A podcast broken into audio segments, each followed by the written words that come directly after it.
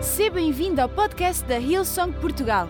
Preparamos esta mensagem para que sejas inspirado e levado à ação pelo poder transformador do Evangelho. Quem é que está pronto para a palavra de Deus nesta manhã? Ah, young and free. Quem é que está pronto para a palavra de Deus esta manhã? Amém. Vamos dar uma salva de palmas à nossa banda.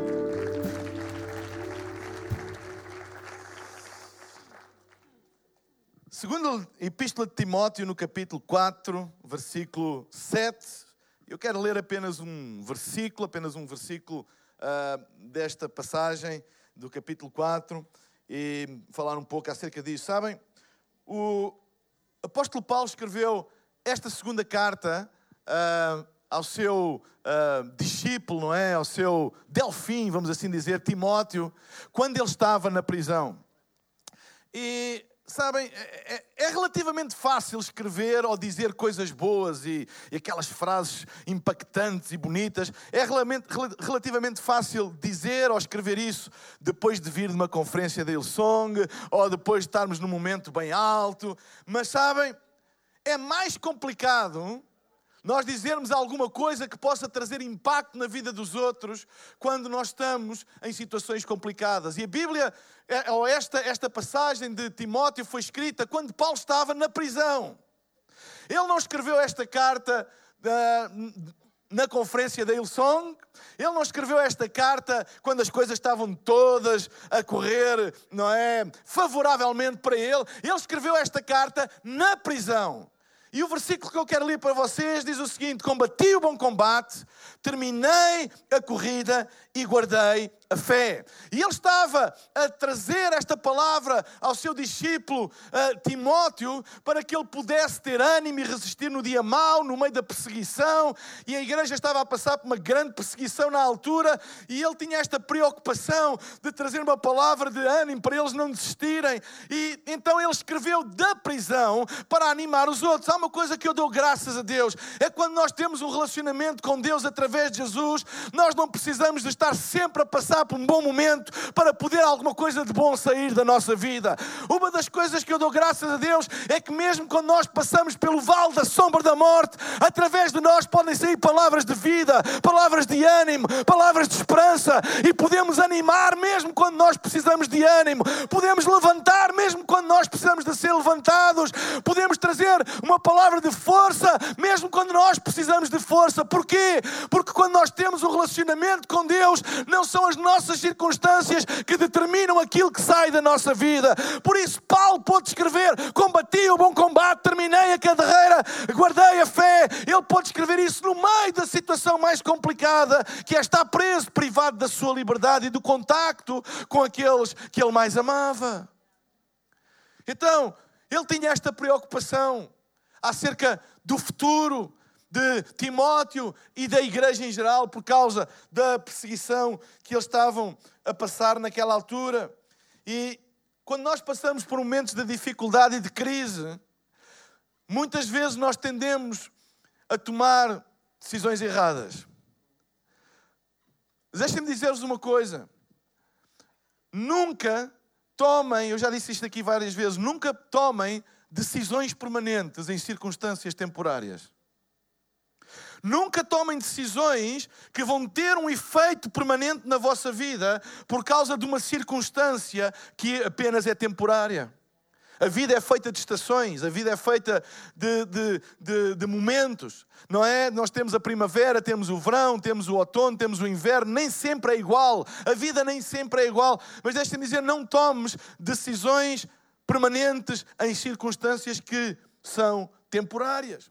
No fundo, Paulo estava a dizer a Timóteo, e através dele às igrejas que ele influenciava, que apesar de eles estarem a passar por um momento de perseguição, de tribulação, de dificuldade, para eles guardarem o coração deles, porque o nosso futuro não está, o nosso futu- futuro não está naquilo que nos rodeia. O sabem, aquilo que determina o teu futuro não é aquilo que te rodeia, é aquilo que está dentro de ti. Aquilo que está dentro de ti é que determina o teu futuro. Nós muitas vezes eh, temos a tendência de encontrar desculpas para a nossa vida e para o nosso futuro nas coisas que estão à nossa volta. Ah, se tivéssemos um, se eu tivesse um patrão diferente, se eu tivesse um governo diferente, se eu tivesse uma família diferente, se eu tivesse, sei lá, tentamos encontrar à volta as justificações para o sucesso ou o insucesso do nosso futuro. Mas deixem-me dizer uma coisa: que o sucesso ou insucesso do teu futuro está naquilo que tu permites estar dentro de ti e não naquilo que está fora de ti. Porquê? Porque tu não controlas aquilo que está fora de ti, aquilo que está à tua volta. Tu não controlas, eu não controlo. Eu não controlo absolutamente nada das circunstâncias da minha vida.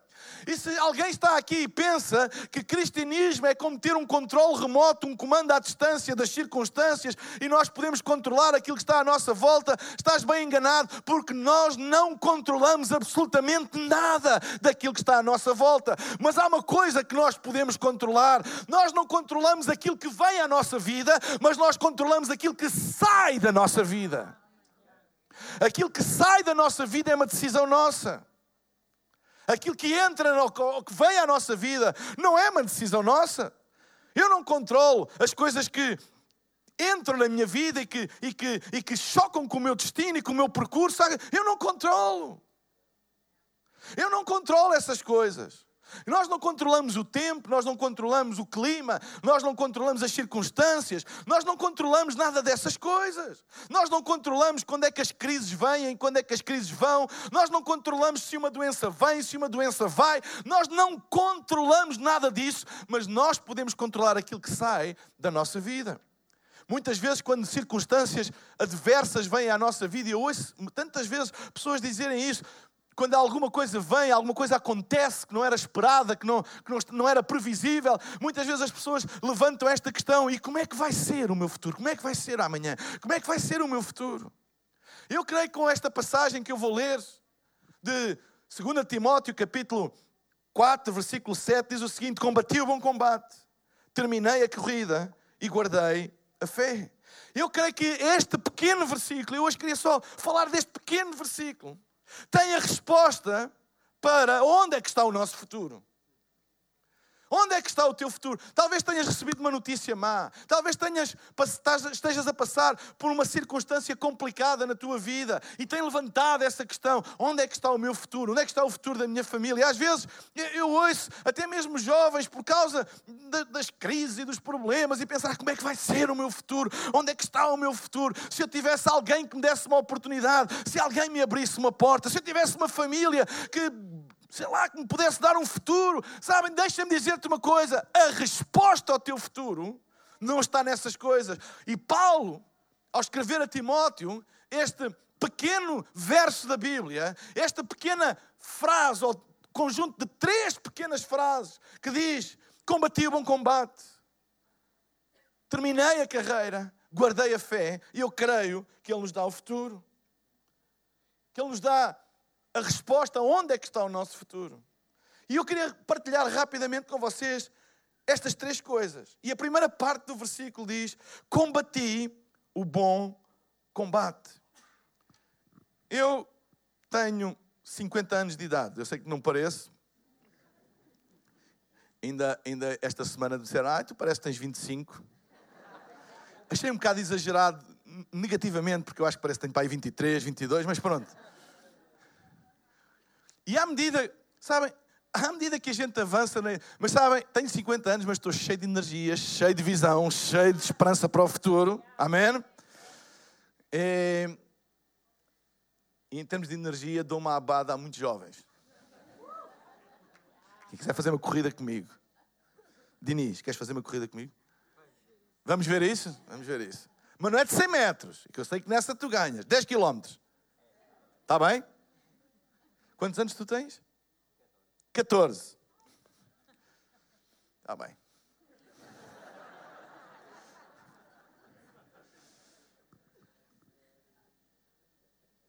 Quando nós avançamos na idade, começamos a descobrir que nós já não temos energia para tudo. Quem é que já descobre alguns? o pessoal com mais de 50. Temos energia para tudo, mas isso é uma coisa normal. Sabem, às vezes nós pensamos que temos energia para tudo, até que a vida se encarrega de mostrar que nós não temos energia para tudo. Não é? Eu, eu, eu, eu, eu, eu lembro-me, quando eu tinha 18 anos, 14 anos, eu, eu, eu não me importava de passar uma noite em claro. Eu no outro dia tomava um duche, coisa, não é? Eu agora, não é? Ontem a nossa amiga companhia portuguesa TAP resolveu atrasar os voos todos. Cheguei tarde e esta manhã o Ruben e fez um trabalho incrível. Teve que me substituir a pregar, porque eu já estava quase sem voz. Etc. Eu descobri, eu não tenho energia para fazer tudo. É por isso que eu contratei o Ruben. Brincadeira. Brincadeira, o Ruben é uma benção. Mas sabem, nós descobrimos isso. E há uma coisa que nós temos que aprender é a gerir a nossa força. Sabem, é importante nós aprendermos a gerir. A Bíblia ensina-nos a nós sermos bons mordomos, bons gestores das coisas. Entre elas o dinheiro, os bens, mas também a energia. E Paulo diz a Timóteo: combati o bom combate. Quando Paulo diz a Timóteo: combati o bom combate, é porque existem também maus combates. Combates que nós, se os combatermos, vamos gastar energia e receber zero para o nosso destino. E Paulo sabia do que é que estava a falar, porque durante muito tempo ele foi o maior perseguidor da igreja. A Bíblia diz que ele teve participação na morte daquele que é conhecido como o primeiro mártir do cristianismo, Estevão. Está lá escrito que Paulo, na altura, Saulo, teve participação nessa morte e ele era tipo como uma, uma jovem promessa do, do, do judaísmo e, e, e, ele foi treinado, ele, ele, ele tinha o conhecimento todo, ele pensava que estava numa missão divina de combater essa casta, essa seita dos cristãos, de os perseguir, de os prender e, se necessário, os matar. Ele levou a peito, a sério, com zelo, esse combate. Até que um dia, a caminho de uma cidade chamada Damasco, ele teve um encontro dramático com Jesus e, deu a sua vida a Jesus e a vida dele mudou. E quando a vida dele mudou, a primeira coisa que mudou foi o combate que ele combateu. Por isso ele pôde dizer no fim dos seus dias a Timóteo: disse, Eu combati o bom combate. Ele tinha experiência, eu sei o que é gastar energias em coisas que não têm a ver com o meu propósito. Estava a dizer, combati o bom combate. No fundo, era um conselho que ele estava a dar a Timóteo: combate o bom combate. Não gastes energias a combater coisas que não te levam a lado nenhum. Não gastes as tuas forças a combater coisas que não te levam a lado nenhum. Nós temos que aprender a gerir as nossas forças. Deixa-me dizer uma coisa: gestão é um ato de sabedoria divina. Mordomia, gestão, gerir as coisas. Só se gera aquilo que é limitado. Aquilo que é Deus não é gestor, porque Deus não tem limites. Por exemplo, Deus não precisa de gerir a sua bondade ao dar A Bíblia diz: quem tem falta de sabedoria, pensa a Deus que a todos dá liberalmente. Ou seja, Deus não precisa de gerir as suas bênçãos, tipo, eu vou dar uma bênçãozinha à Ana Rita, mas já não posso dar aqui ao, ao, ao Diniz, não posso dar aqui à Raquel, porque já dei a ele. Sabem? E Deus não precisa. Porquê? Porque Deus tem em abundância, Ele não precisa de gerir. Assim, eu fui bom, eu fui bom agora para o André, já não posso ser bom para a Filipa. Eu fui bom para a Saló, não posso ser bom para a Priscila. Não precisa de gerir essas coisas, porque Deus tem em abundância, então Ele dá a todos liberalmente. Mas tudo aquilo que nos é dado é-nos dado em quantidade limitada. E por isso nós precisamos de gerir bem, como os anos da nossa vida. Ninguém vai viver nesta terra para sempre. O conselho é: gere bem os teus dias, usa-os bem. E a mesma coisa com a nossa força. Gestão é a nossa capacidade criativa de gerir recursos limitados. Então ele deu-nos essa responsabilidade de gerir aquilo que é limitado. E a nossa força é alguma coisa limitada e que nós precisamos de gerir. Se nós gastarmos as nossas energias em coisas que não nos levam a lado nenhum, depois nós não temos para aquelas que nos vão levar ao nosso propósito e ao nosso futuro. E sabem, às vezes entramos em guerras, em conflitos, em disputas que roubam a nossa energia, roubam, são, são ladrões da nossa alma e nos levam a zero, lado nenhum. Às vezes há pessoas, por exemplo, famílias que não se falam, não é? Primos e por causa de coisas do e andam anos e é uma coisa que lhes rouba a energia e leva a lado nenhum. Sabem, é tão fácil hoje com as redes sociais, especialmente esse, uh, uh, o Facebook. É tão fácil nós perdermos. Sabem, eu, eu, eu, eu não vejo demónios nas redes sociais, nenhums, absolutamente. E uso-as. Mas sabem, é tão fácil nós vemos alguém e diz qualquer coisa ou nos responde e a nossa tendência, ele está-me a mandar um, está-me a mandar um, um, como se diz aqui, uma boca, está, está, está a picar-me, está, está a provocar-me, a gente vai e entra ali. Sabem, eu conheço pessoas que se deixaram de falar por causa dessas coisas. E gastamos energia em coisas que não nos levam a lado nenhum. Ou aquilo que aquele diz e o que o outro disse e o outro que te criticou e aquele que diz isto e que diz aquilo. Ei, não vamos gastar as nossas energias nessas coisas. Então, se eu não quero gastar energias em coisas que só me roubam energia e não me levam a lado nenhum, por exemplo, pessoas que falam mal de mim, eu sei que há poucas. Ou quase nenhuma. Pessoas que falam mal de ti e a gente quer, mas quem é que disse? Diz-me, conta-me. Ou, ou, ou, ficarmos abertos e sabes, eu tive connosco e ele diz que isto e aquilo e a gente ouve aquilo. Sabem, por muito espiritual que tu sejas, se tu começas a dar ouvidos a essas coisas, aquilo baixa aqui ao teu coração. E quando baixa ao teu coração, a nossa tendência é responder. Às vezes não respondemos diretamente, mas aquilo está está aqui, sai-nos em conversas com o outro e, com... e rouba-nos, não é? Às vezes damos por nós a pensar naquilo o dia todo. Quem é que já teve coisas que, porque ouviram alguma coisa, ficaram a pensar naquilo o dia todo e roubou-vos a vosso foco, a vossa energia, a vossa força para o vosso trabalho, para o vosso emprego, para a vossa família, para a igreja? Porquê? Porque ficámos a pensar naquilo e aquilo começou a ocupar espaço na nossa vida e começou a, a roubar energia na nossa vida. Então, se nós queremos combater o bom combate, nós temos que fechar portas aos maus combates. E há coisas na nossa vida que não interessam. Sabem? Há coisas que nos sugam a energia e que não interessam. Então, fecha os teus ouvidos e fecha a tua boca muitas vezes. Se alguma coisa, se te querem arrastar para um combate que não tem a ver com o propósito de Deus para a tua vida, declina. Declina, diz: Não, eu não, eu não quero saber. Não, eu, eu não quero ter essa conversa. Não, eu não estou interessado em saber essa informação. Não, eu, eu, eu não vou ser arrastado para isso. Não, eu não quero saber o que dizem de mim. Não, eu não quero pôr o meu nome, Mário Boto, no Google para ver todos os comentários. Não, eu não quero pôr o nome da minha igreja para ver quem gosta e quem não gosta. E quem... Não, eu não quero fazer isso. Porquê? Porque isso vai-me arrastar para uma luta que não é a minha. Vai-me arrastar para um combate que não é o meu. Isso vai roubar-me energia, tempo. Isso vai-me roubar energia mental, energia física. Isso vai-me levar a ter coisas no meu coração contra A, contra o B, contra o C, contra o D que disse, porque por mais uh, indiferente tu queiras ser, quando tu ouves, é difícil ficar indiferente. Então o meu conselho é: quanto menos tu ouvires, melhor. Há coisas que não interessam, eu não quero saber, isso não é importante para a minha vida. O meu destino não depende daquilo que o A, ou o B, ou o C diz. Eu não sou governado pela opinião das pessoas, mas pelo aquilo que Deus tem para a minha vida. Embora Deus use pessoas para falar à minha vida, não são pessoas que têm uma opinião, mas têm um conselho, têm alguma coisa de Deus para me dar.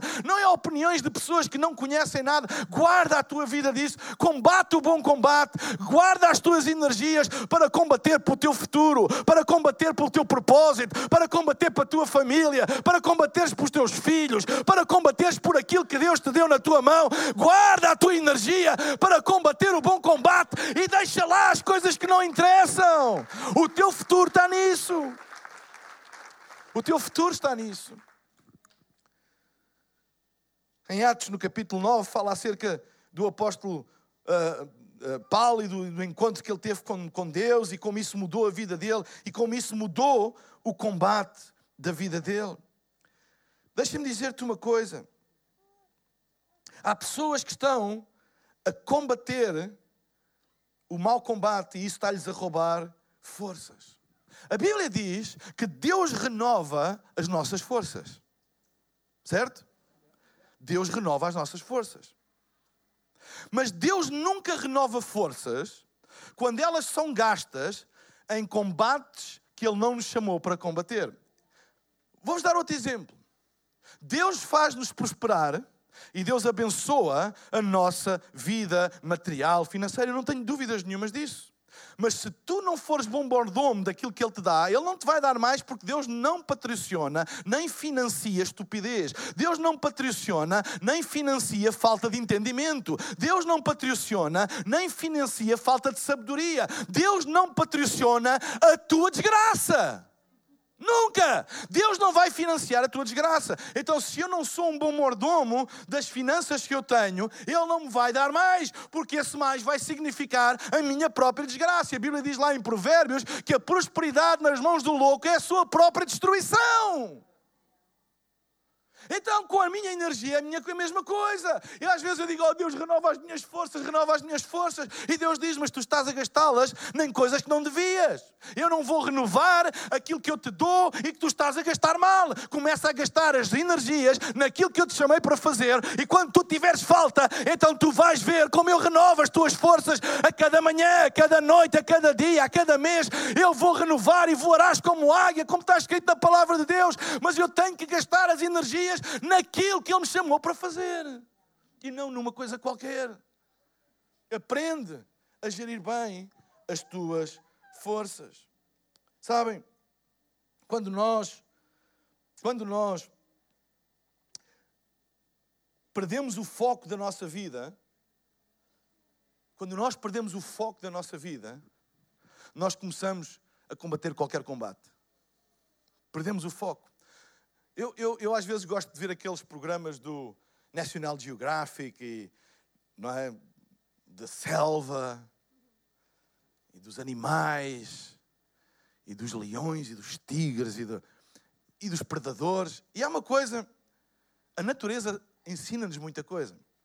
Eu não sei se vocês já repararam que uma das técnicas dos predadores e uma das técnicas daqueles que são alvo dos predadores é a seguinte: se um leão atacar uma manada de gnus e não tiver um gnu específico para atacar, ele não vai caçar nada. Bola, como diz o Jorge Jesus. Zero. Caça nada. Porque vai andar atrás de todos, etc. Eu, eu já fiz uh, caça submarina antes de me converter. Agora tenho pena dos peixinhos. E sabem, às vezes as pessoas dizem: Ah, quando vês um cardume é fácil, não é complicado. Porque vês um cardume, tu não sabes para onde é que andas a tirar. Se atira para o meio, não resulta. Tens que escolher um. Uma das técnicas de fugir, já agora deixa-me dizer-te, é por isso que igreja local é tão importante. Porque uma das técnicas de fugir aos predadores é estar junto com os nossos irmãos. É estar junto. E sabem, ele veio para matar, roubar e destruir, e aqueles que estão fracos, aqueles que estão isolados. Mas quando nós estamos juntos, assim, se tu te metes com ele, estás-te a meter comigo. Se tu te metes com ele, estás-te a meter com nós todos. E a coisa, a coisa muda de figura. Mas sabem, quando nós perdemos o foco, nós começamos a gastar energias para todo lado, a correr atrás de tudo, não é? Tudo é um alvo e nada é um alvo. Tudo é um propósito e nada é um propósito.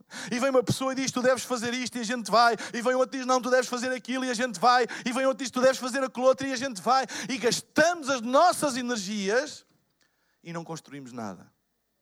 Combati o bom combate. Deixa-me dizer-te uma coisa: tem um alvo na tua vida, tem um propósito na tua vida e dá tudo o que tens por isso. Sabem, nós não fomos chamados para fazer tudo.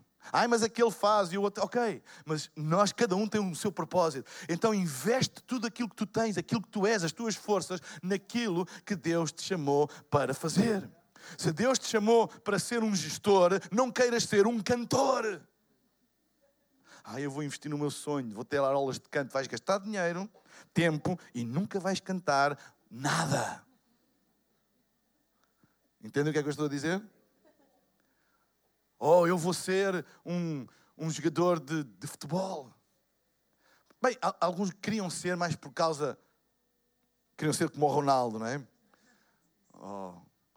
Mas não, às vezes não vale a pena nós investirmos em coisas e gastarmos tempo e energia em coisas que não têm a ver com o nosso propósito. Qual é o teu propósito? Investe tudo aquilo que tu tens no teu propósito, a tua força, a tua energia, e tu vais chegar lá. Combati o bom combate. Então, o nosso futuro está nos combates que nós combatemos. O nosso futuro, em segundo lugar, diz: combati o bom combate, terminei a carreira.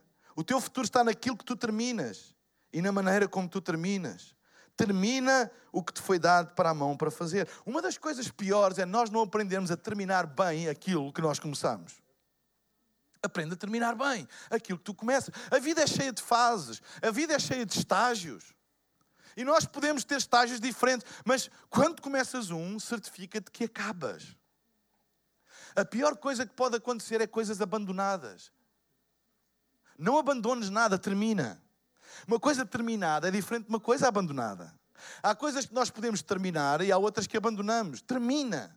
Se é para. Se, é, se está num fim, se é uma estação, se é uma, uma season da tua vida, se é, se é uma época, termina. E termina bem, termina com estilo, termina com dignidade, termina com ética. Termina! Mas termina. Não deixes abandonado, porque coisas abandonadas é lugar para tudo o que é mau cheiro, para tudo aquilo que não interessa, para tudo aquilo que não presta. Coisas abandonadas não dão bom resultado. Não abandones nada, termina. Se tu estás numa nova fase na tua vida e vais mudar de emprego, termina bem. Não saias a mal, não saias em conflito, termina bem. Ai, mas tu não conheces o meu patrão, ele é um velhaco, ele é, ele é, é o pior, ele é, ele é um vigarista, é isso. Ei, mas ele pode ser 99,9 mau, mas se ele fez 0,01 de bom por ti, ser grato por esse 0,01 e deixa lá o resto com Deus. Faz a tua parte, termina bem, porque a maneira como tu terminas determina o sucesso e a longevidade daquilo que tu vais começar. Há uma promessa na Bíblia de longevidade associado ao quinto mandamento. Honra a teu pai e a tua mãe para que se prolonguem os teus dias. Há uma associação entre honra e longevidade. Aquilo que tu honras acaba por trazer longevidade àquilo que tu constróis. A Bíblia não diz para tu seres igual ao teu pai e à tua mãe, ou para viver sempre com o teu pai e a tua mãe, ou para imitares o teu pai e a tua mãe. Não diz isso. Tu até podes seguir um caminho diferente do teu pai e da tua mãe. Tu até podes ir numa direção diferente do teu pai e da tua mãe. O que a Bíblia diz é honra. A paternidade deve ser honrada. Quem nos deu uma oportunidade, quem nos trouxe ao mundo, quem nos deu um emprego, quem nos deu a mão, em determinada altura, não é que tu fiques preso para com essa pessoa para sempre. Não, não é isso. Podes seguir outro caminho e o teu caminho, mas aprenda a terminar essa, essa ligação bem com honra. Sabem, há negócios que nunca vão prosperar, não porque as pessoas não têm dom, não porque as pessoas não têm capacidade ou talento, mas porque não terminaram bem a estação anterior da vida deles e começaram a dizer mal do que de onde vieram e a criticar onde vieram e a chamar nomes de onde vieram. E a maneira como tu terminas uma estação da tua vida vai determinar o sucesso e a longevidade da próxima estação. É por isso que há pessoas que saltam de, por exemplo, saltam de relacionamento em relacionamento. Não, não, não fazem as coisas como devem, não terminam bem, até de amizades. São, têm uma amizade, zangam-se e terminam mal. Depois começam outra, zangam-se e terminam, e ficam, e ficam, até com igrejas. Alô? Se tu estás aqui na Ilson de Portugal e tu vieste de outra igreja, nós sempre damos um conselho: trata as coisas do bem de onde vieste. Fala, deixa as coisas, ai, mas isto e aquilo, não interessa, faz como deve de ser, porque a maneira como tu terminas vai determinar o teu sucesso e a tua longevidade. Terminei a carreira. Vamos aprender a terminar as coisas com ética, com nível, com estilo para que a gente possa andar de cabeça erguida, onde quer que a gente andar. Podemos discordar, mas está tudo bem. Eu não tenho que mudar de passeio porque encontrei uma pessoa com a qual eu trabalhei não sei quando. Ei, se eu estou bem, eu estou bem. Entendem?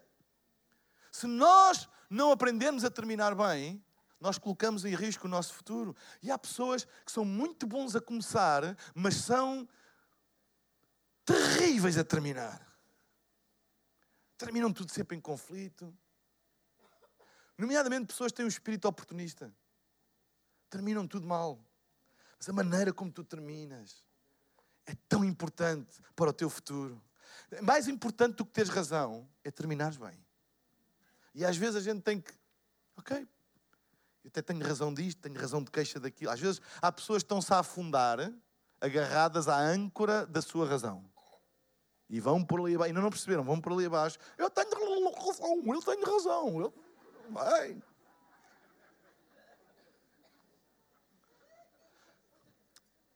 Jesus, quando foi crucificado, tinha toda a razão de sair dali. Até foi tentado a fazê-lo. Mas não é acerca de razão, é acerca de propósito. Se tu és o filho de Deus, salva-te a ti mesmo desta cruz e já agora salva-nos a nós também, oportunista. Não é acerca de razão. Ele não tinha absolutamente. O julgamento de Jesus foi uma farsa. Foi uma farsa não só moral, foi uma farsa judicial. As bases jurídicas, mesmo à luz do direito romano, foram uma farsa. Foi injusto. Ele não merecia, à luz, não, não estou a falar como salvador do mundo, à luz do direito romano, ele não merecia. Foi baseado em declarações falsas, em pressupostos falsos. E ele estava lá. Ele abdicou da sua razão por causa do seu propósito. E quando nós temos um propósito, mais importante do que a nossa razão é o nosso propósito. Então, se é preciso, olha, se é preciso para eu continuar atrás daquilo que Deus tem para mim, que seja, que seja. Então, termina bem. Combati o bom combate, terminei a carreira e terceira e última coisa, e toda a gente diz: Amém. Alguns dizem, ai pastor, a gente tinha de saudades de te ouvir. Hipócritas.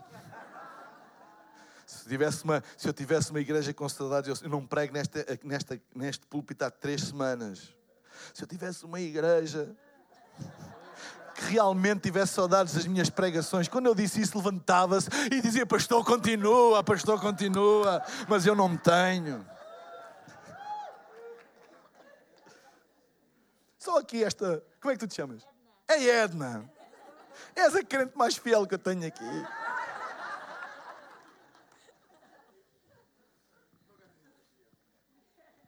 Gabriel, esperava mais de ti. Assim diz o Senhor.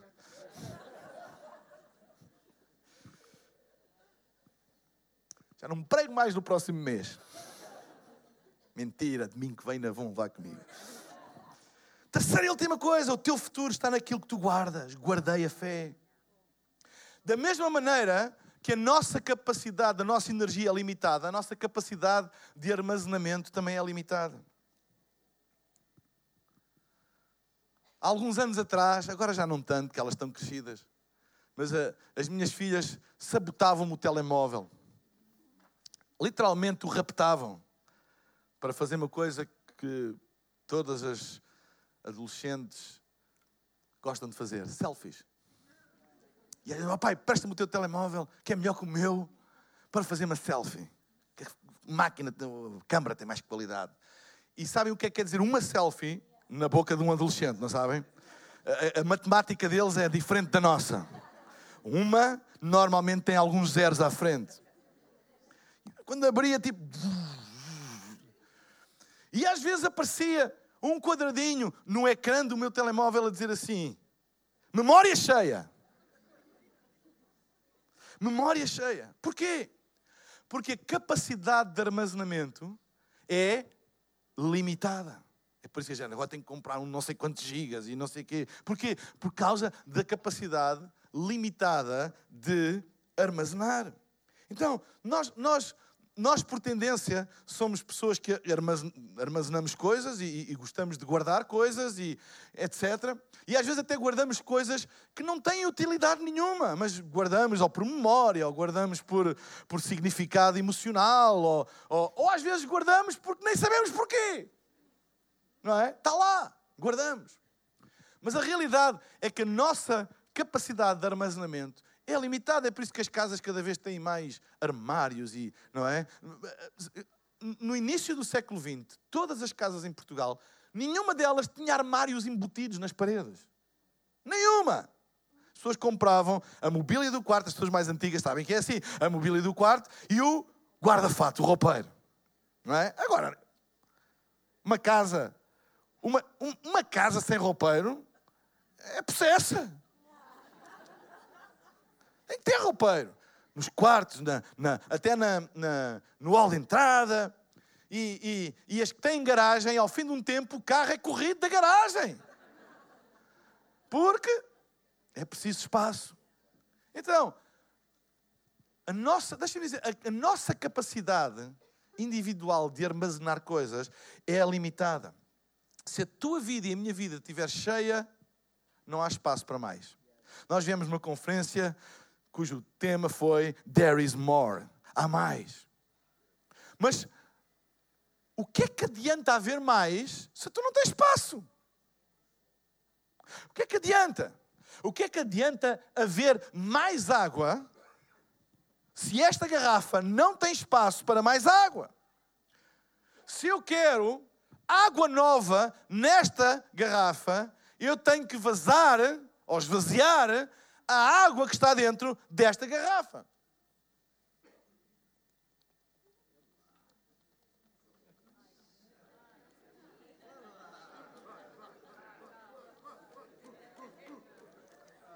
Epá, isto era aguardente.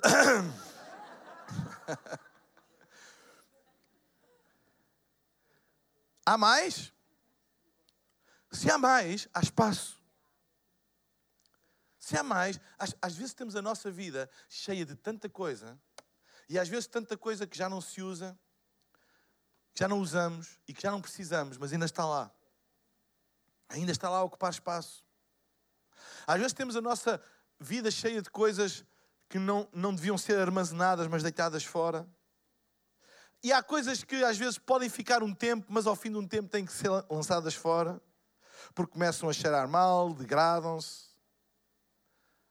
Por isso nós temos que ter cuidado com aquilo que armazenamos no nosso coração. E há coisas que vêm e que nós não, não podemos impedir de vir, mas logo mais deita fora. Para estar, haja espaço. Às vezes queremos, oh Deus, enche. Nós, igrejas pentecostais, gostamos muito que Deus nos encha. Enche-me, enche-me, enche-me do teu espírito. Como é que Ele pode encher se nós estamos cheios de amarguras? Se a nossa vida está cheia de revolta e de ódios e de, e de, e de, e de contendas e está tão cheia, não há espaço para Deus. Às vezes, Deus, Deus quer fazer coisas novas na nossa vida, mas para fazer coisas novas, às vezes temos que lançar fora as velhas. Não que elas não tenham sido boas, mas já não servem. Quem tem filhos sabe que há uma altura que eles crescem a uma, uma, média tão grande que a roupa que tu compras num ano já não serve no outro. Às vezes no mesmo ano compras e, e, e os sapatos, o pé cresce e, e, não é, já não serve. Não é que a roupa seja má, que não preste, simplesmente já não serve. Sabem, há coisas na nossa vida que foram tão importantes, tão boas e, que tiveram um significado tão grande, mas se tu continuas a que elas ocupem lugar central na tua vida, não há espaço para a roupa nova que Deus tem para ti, porque Deus quer que tu cresças, Deus quer que tu vás mais além. Deus quer, Deus tem muito mais para ti. There is more. Há mais, mas se tu encheres a tua vida e, e, e saturares a tua capacidade de armazenamento com coisas que foram boas, mas já não servem, não há lugar para nada novo. Então, às vezes, nós temos que fazer a higiene da nossa alma.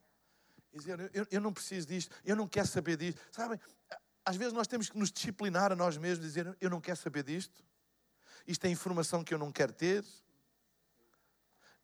Em liderança é muito importante nós desenvolvermos, por exemplo, outros líderes que possam, não, não que não seja importante, mas nós não temos espaço para tudo. Alguém tem que tratar disto, alguém tem que tratar daquilo, alguém tem que ficar responsável por isto, alguém tem que ficar responsável por aquilo, porque senão o teu nível de informação dentro de ti é tão grande, tu não tens espaço para mais nada. E é preciso, se tu queres mais de Deus, eh, o segredo para receber mais de Deus é aprender a desprender-nos de algumas coisas a vazar-nos de algumas coisas, até de algumas responsabilidades. Aprender a vazar. Às vezes de algumas memórias. Não que fazer uma lavagem ao cérebro, embora alguns tenham o cérebro tão sujo que precisavam de fazer uma lavagem. Mas eh, estou a falar acerca do, do, do, do vamos dizer assim, da, da, do efeito que essas memórias têm na nossa vida. Há pessoas que ainda, há 30 anos atrás fizeram-me isto. Ei, 30 anos. Esta malta nem. Há 10 anos, às vezes, pastor, eu venho há, há 15 anos. E, assim, olha, isto é um assunto, olha aqui na primeira fila, é um assunto que é-lhes irrelevante. 15 anos, este rapaz tem 14. E está aqui feliz da vida. E eu dou graças a Deus por isso. Tem pouca bagagem, tem muita, muito espaço ainda para receber coisas de Deus. Sabem? Traz pouca. Sabe? Uma das coisas, quando se viaja muito, uma das coisas que nós vamos aprendendo com o tempo é a viajar light, com menos coisas. Porque às vezes nós reparamos que levamos tanta coisa que não precisamos mesmo e que só ocupa espaço e às vezes é difícil viajar com tanta mala e tanto... O ideal é, é viajar só com, por exemplo, só com trolley. Não precisa de ir no elevador, porque quando vais com o carrinho tens que ir. Ei, é mais fácil. Nós temos uma mobilidade maior. E uma das coisas que eu dou graças a Deus, young and free, vocês aprendam, vocês vão crescer um dia. Vocês não vão ficar com 14 anos sempre. É aprender à medida que vão crescendo a manterem essa simplicidade e esse espaço para as coisas novas de Deus. Às vezes trazemos tanta bagagem. Às vezes falo com pessoas e quando começo a falar com elas, quando, sabem, quando nós tocamos numa coisa, ela manda aquilo que está uh, em supala. Se tu pressionares uma esponja, ela manda para fora aquilo que está em supala. Se for água, é água. Se for detergente, é detergente. Se for vinho, é vinho. O que estiver lá em supala, quando tu carregas, é aquilo que vem para fora. Às vezes falo com pessoas e a primeira coisa que elas mandam é as mágoas que têm contra aquele e contra o outro e contra o que fizeram estão cheios disso. É preciso vazar. É preciso tirar. Para que haja espaço para o there is more, para o há mais de Deus. Amém? Combati o bom combate. Terminei a corrida e guardei a fé. Guarda só aquilo que é mesmo importante. Se há coisa que tu nunca podes perder é a tua fé. Está sempre lá. Em qualquer momento, em qualquer circunstância, em qualquer estação da vida, nós guardamos a nossa fé. Guarda a fé. Guarda a fé. Se não combateres os combates certos, se não terminares bem, vais acabar por ser um depósito de coisas más e perderes a mais importante de todas, a fé. Eu não quero ser um depósito de coisas más. Eu quero ser o templo do Espírito Santo. Amém? A Bíblia diz lá em 1, e vou pedir à banda para subir, 1 Coríntios 6, 19: Não sabeis que o vosso corpo é o templo do Espírito Santo que habita em vós, proveniente de Deus.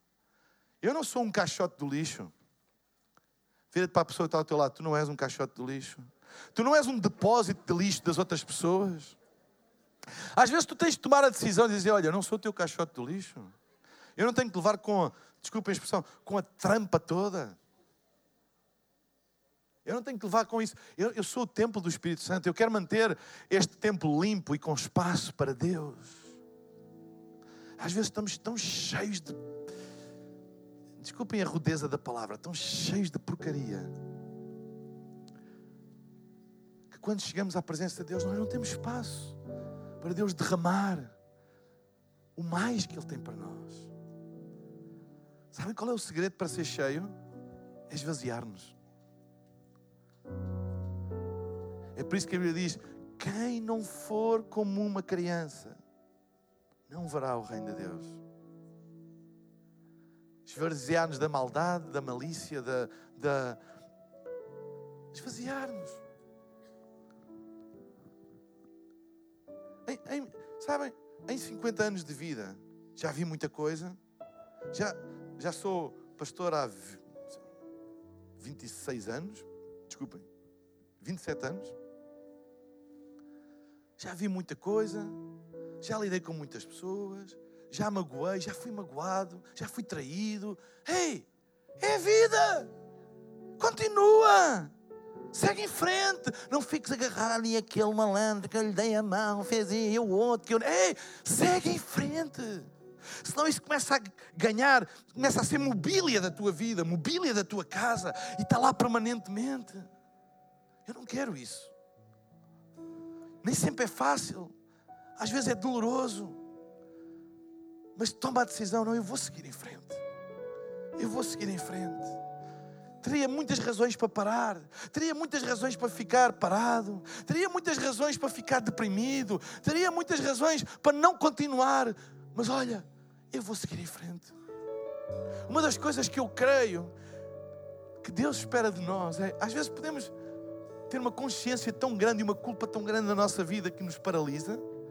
Diz assim: eu tenho consciência das minhas falhas, eu tenho consciência das minhas fraquezas, eu tenho consciência dos meus constrangimentos, eu tenho consciência das minhas limitações, eu tenho consciência das minhas vergonhas, mas Deus, eu vou continuar. É isso que Deus espera. Vou continuar, eu vou continuar a aparecer. Eu vou continuar a bater à porta e dizer: Deus, olha, eu estou cá. Se calhar não nas melhores condições, se calhar tu sabes o que se passa, sabes que eu já fiz muita porcaria, sabes que eu nem sempre acerto, sabes que eu estou numa fase difícil, mas Deus, eu estou cá. Eu vou sempre aparecer, porque eu sei que tu és bom, eu sei que a tua bondade dura para sempre, eu sei que a tua misericórdia se renova a cada manhã. Deus, eu estou cá. Deus, eu venho à tua presença. Eu não vou deixar que essas coisas me encham tanto que já não haja espaço para ti. Eu estou cá. Por isso, quando, sempre quando Deus chamava alguém, no Velho Testamento havia muito esta expressão: Eis-me aqui. O que é esta expressão? Não é uma expressão de perfeição, é uma expressão de presente. Ele não diz, olha como eu sou, olha como eu estou, olha, eu estou tão bem, ah, uau, eu estou, uau, vim da conferência, uau. Ele não, eis-me aqui.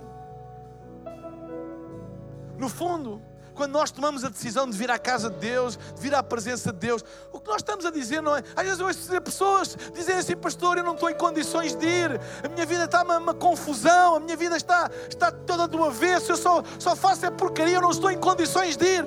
Ei, estás em todas as condições de vir e dizer, Deus, eu sei que tu sabes tudo, mas eis-me aqui, eu estou cá. E enquanto tu estiveres, tu estás a dar uma chance espaço a Deus na tua vida. Quando nós deixamos de aparecer na presença de Deus por causa das coisas que temos dentro de nós, nós deixamos de dar espaço a Deus. Talvez te sintas indigno, talvez te sintas inadequado, talvez te sintas, Deus quando olhar para mim vai virar a cara. Mas deixa-me dizer, dar-te um conselho. Deus nunca vira a cara à tua presença, nunca. Deus é um Deus de face a face. Deus é um Deus de face. Deus não é um Deus de esconderijos. Mesmo quando Adão pecou, escondeu-se de Deus e Deus foi atrás e disse: Adão, onde estás, Adão? Aparece, mesmo nessa condição, aparece. Onde estás? Não te escondas de Deus hoje. Como? É por isso que a Bíblia diz: Vem a Ele tal como tu estás que isso para Ele é suficiente. Sabem, quando nós aparecemos na presença de Deus, é suficiente para levantar Deus do trono. O amor dele é tão grande para nós, quando Ele nos vê entrar na Sua presença, Ele se levanta. Ele não quer saber o que é que tu estás a passar, de onde é que tu vens. Ele quer te receber na Sua presença, abraçar-te, amar-te e dizer-te: Nós vamos passar isto juntos. Tu não estás sozinho. Tu não estás sozinho. Eu estou contigo. Eu estou contigo todos os dias. Eu estou com aquele que vem a mim, de maneira nenhuma eu o lançarei fora, Eu estou contigo e olha à tua volta, tu tens uma multidão de pessoas que tu não sabes, tu pensas que eles estão todos bem, tu pensas que eles estão todos perfeitos, tu pensas que a vida deles está toda lá no top, mas eu sei o que eles passam também. Tu não estás sozinho, eu estou contigo e eles também estão contigo. Estamos todos nesta jornada, estamos todos neste percurso, uns aqui, outros acolá, outros lidando e lutando com uma coisa, outros lidando e lutando contra outra, mas vocês são meus filhos, vocês estão aqui, apareceram, eu estou estou com vocês. Vamos embora. Eu quero vos ajudar nesta caminhada. Há mais.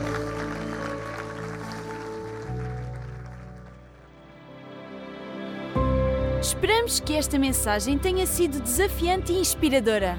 Se queres saber mais sobre a Hillsong Portugal, segue-nos nas redes sociais Facebook, Instagram e Twitter ou visita o nosso site em hillsong.pt.